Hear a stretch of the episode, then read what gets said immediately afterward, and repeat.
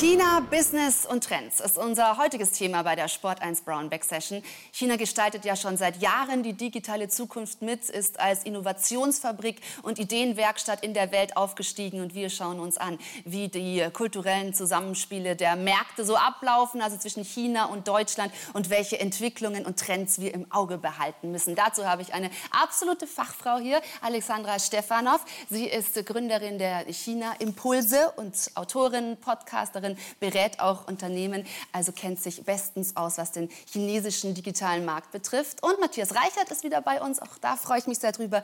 COO und Mitglied der Geschäftsleitung bei Sport 1. Also Alexandra, du kennst dich sehr gut aus, was den chinesischen Markt betrifft. Du ähm, hast auch immer die Entwicklungstrends im Auge. Was müssen wir denn da momentan so, ja, gerade im interkulturellen Zusammenspiel im Auge behalten? Was ist wichtig zu sehen? Ja, ich würde sagen, zunächst ist es wichtig zu wissen, und das wissen eben in Deutschland noch nicht so viele Leute, äh, dass China uns bei sehr vielen digitalen Trends mindestens fünf Jahre voraus ist. Das heißt, es gibt einiges, was wir uns auch von China abschauen können, was wir, ähm, wovon wir uns inspirieren lassen können, was die Digitalisierung angeht, was eben auch unsere Digitalisierung in Deutschland und in, äh, in Europa vorantreiben würde. Ähm, aber es ist tatsächlich leider so, dass in den letzten Monaten äh, der Austausch zwischen China und Deutschland durch die ähm, ja, durch die geopolitischen Entwicklungen, durch die geopolitischen Ereignisse etwas überschattet wurde, dass es viele Unternehmen gibt, die sich mittlerweile auch von China abwenden in vielen Bereichen und dass man da eben merkt, ähm, dass auch hier in Deutschland die deutschsprachige Berichterstattung leider doch oft sehr einseitig ist, da sehr, sehr viel die Politik im Fokus steht dass viele andere Aspekte eben auch aus der Digitalisierung weniger beleuchtet werden oder wenn dann immer im Rahmen von politischen Entwicklungen, von politischen Entscheidungen. Und da merkt man zum Beispiel, dass, ähm, ja, dass sich das Ganze auch so auswirkt, dass ähm, wir hier in Deutschland chinesischen Unternehmen sehr viel Misstrauen gegenüber aufbringen und alles sehr unvorhersehbar geworden ist. Also zwei interessante Aspekte. China einmal als Treiber und Vorreiter, aber dann gewisse ähm, Vorbehalte eben auch von äh, dem deutschen Markt diesbezüglich. Was ähm, hat denn, wie viel hat Chinas Digitalwelt mit der deutschen gemeinsam? Ja, da würde ich tatsächlich schon ganz unten sozusagen anfangen. Und zwar, wenn wir uns anschauen, die Basis der Digitalisierung, das, was wir auch im Alltag nutzen, Smartphones, Laptops, äh, Elektroautobatterien, Batterien allgemein, Elektroautomotoren, die ähm, sind alle, werden nur alle, alle nur möglich gemacht, wenn wir seltene Erden haben, also Metalle, die für die Tech-Branche mittlerweile äh, notwendig sind. Und die kommen alle zu, oder fast alle zu 90 Prozent kommen sie aus China. Damit wir überhaupt die Tools haben, um die Digitalisierung voranzutreiben, sind wir ja äh, mittlerweile von China abhängig. Dieses Thema Abhängigkeit ist ja auch in den letzten Monaten sehr viel in den Medien gewesen. Also da geht es schon los. Und dann sind es natürlich auch Technologien, die wir ähm, aus China beziehen, im Bereich Elektroautos beispielsweise, ähm, bei den Batterien, bei den Batteriezellen sind es nur nicht, nicht nur die Komponenten, die aus China kommen, sondern China hat auch sehr viele Kerntechnologien und Innovationen äh, und chinesische Unternehmen melden auch immer mehr Patente für Elektroautomotoren zum Beispiel an. Das heißt, wenn wir das aus Kundensicht betrachten, wie wichtig ist der europäische Markt für den chinesischen? Ja, das, äh, gerade im Elektroautobereich, die Automobilbranche ist auch ein Fokus von mir. Gerade da kann man beobachten, dass chinesische Autohersteller mittlerweile gute Chancen haben, sich auch in Europa zu etablieren, weil sie eben äh, im Elektromotor- und Elektroautobereich sehr fortgeschritten sind.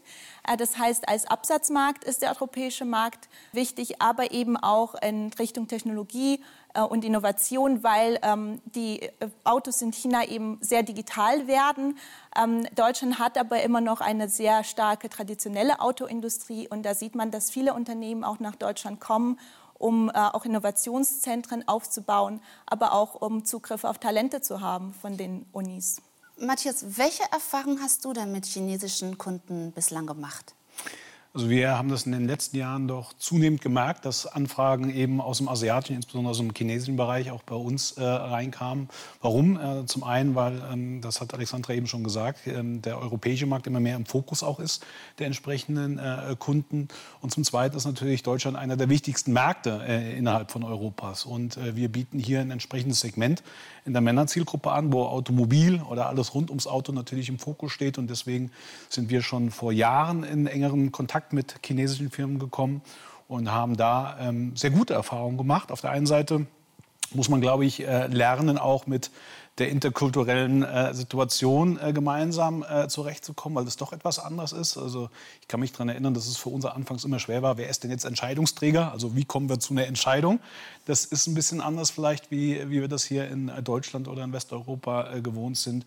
Und sicherlich auch so ein bisschen ähm, der Blick Richtung Marken, Markenverständnis, äh, was vielleicht im europäischen oder im westeuropäischen Kontext relativ normal war, in, oftmals in Diskussionen mit äh, Marketingentscheidern war vielleicht äh, in diesem Austausch nicht immer so einfach, so wie Sie es mal beschreiben. Ja, Alexandra, welche Herausforderungen nimmst du da wahr in diesem interkulturellen Zusammenspiel? Ja, ich habe schon ganz viel genickt, als Matthias äh, seine Seite erzählt hat. Dem kann ich nur zustimmen. Es fängt eben auch schon bei der Kommunikation an, wie du schon gesagt hast. Erstmal, wer ist Entscheidungsträger, aber auch wirklich mit ganz banalen Punkten wie, wie kommuniziert man überhaupt mit den chinesischen Unternehmen oder eben Entscheidungsträgern, weil in China beispielsweise E-Mails gar nicht so weit verbreitet sind wie, wie in, im Rest der Welt. Da wird viel über WeChat, über das äh, chinesische WhatsApp, wenn, wenn, man so viel äh, kommuniziert. Es geht alles sehr, sehr schnell. Man muss auch sehr spontan immer reagieren. Es ist auch kein, keine Seltenheit, dass mal ein General Manager von einem großen Unternehmen dir schreibt, ich bin in einer halben Stunde auf der Autobahn, können wir da kurz telefonieren? Und man macht nicht irgendeinen Termin einen Monat vorher aus. Mhm. Also es fängt schon im Kleinen bei dem an, wie ähm, tausche ich mich überhaupt aus, wie nehme ich den Kontakt auf. Aber würdest du sagen, es herrscht eine große Offenheit, was das betrifft, aufeinander zuzugehen im Moment?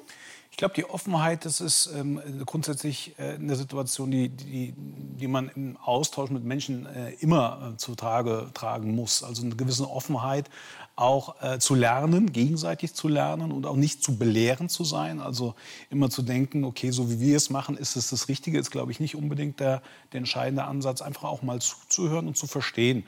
Das hat uns geholfen, ähm, äh, zumindest mal in den letzten Jahren. Und ähm, was sich dann auch gezeigt hat, ist, wenn dann mal Vertrauen aufgebaut ist, dass da auch eine gewisse Treue dann auch wieder zurückkommt. Das heißt, der Aufbau von Vertrauen, ganz, ganz wichtige Phase.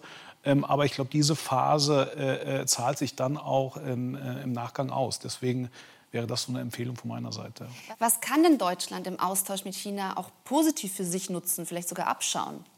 Ähm, also ich würde sagen, was ich vorhin schon erwähnt hatte, dadurch, dass China uns auch bei vielen Technologien und digitalen Trends mittlerweile einige Jahre voraus ist, gibt es sehr, sehr viele Use Cases, sehr viele Best Practices, die wir uns in China anschauen können, weil die Leute auch viel offener sind für das Thema Digitalisierung und Technologie. Sie probieren viel mehr aus.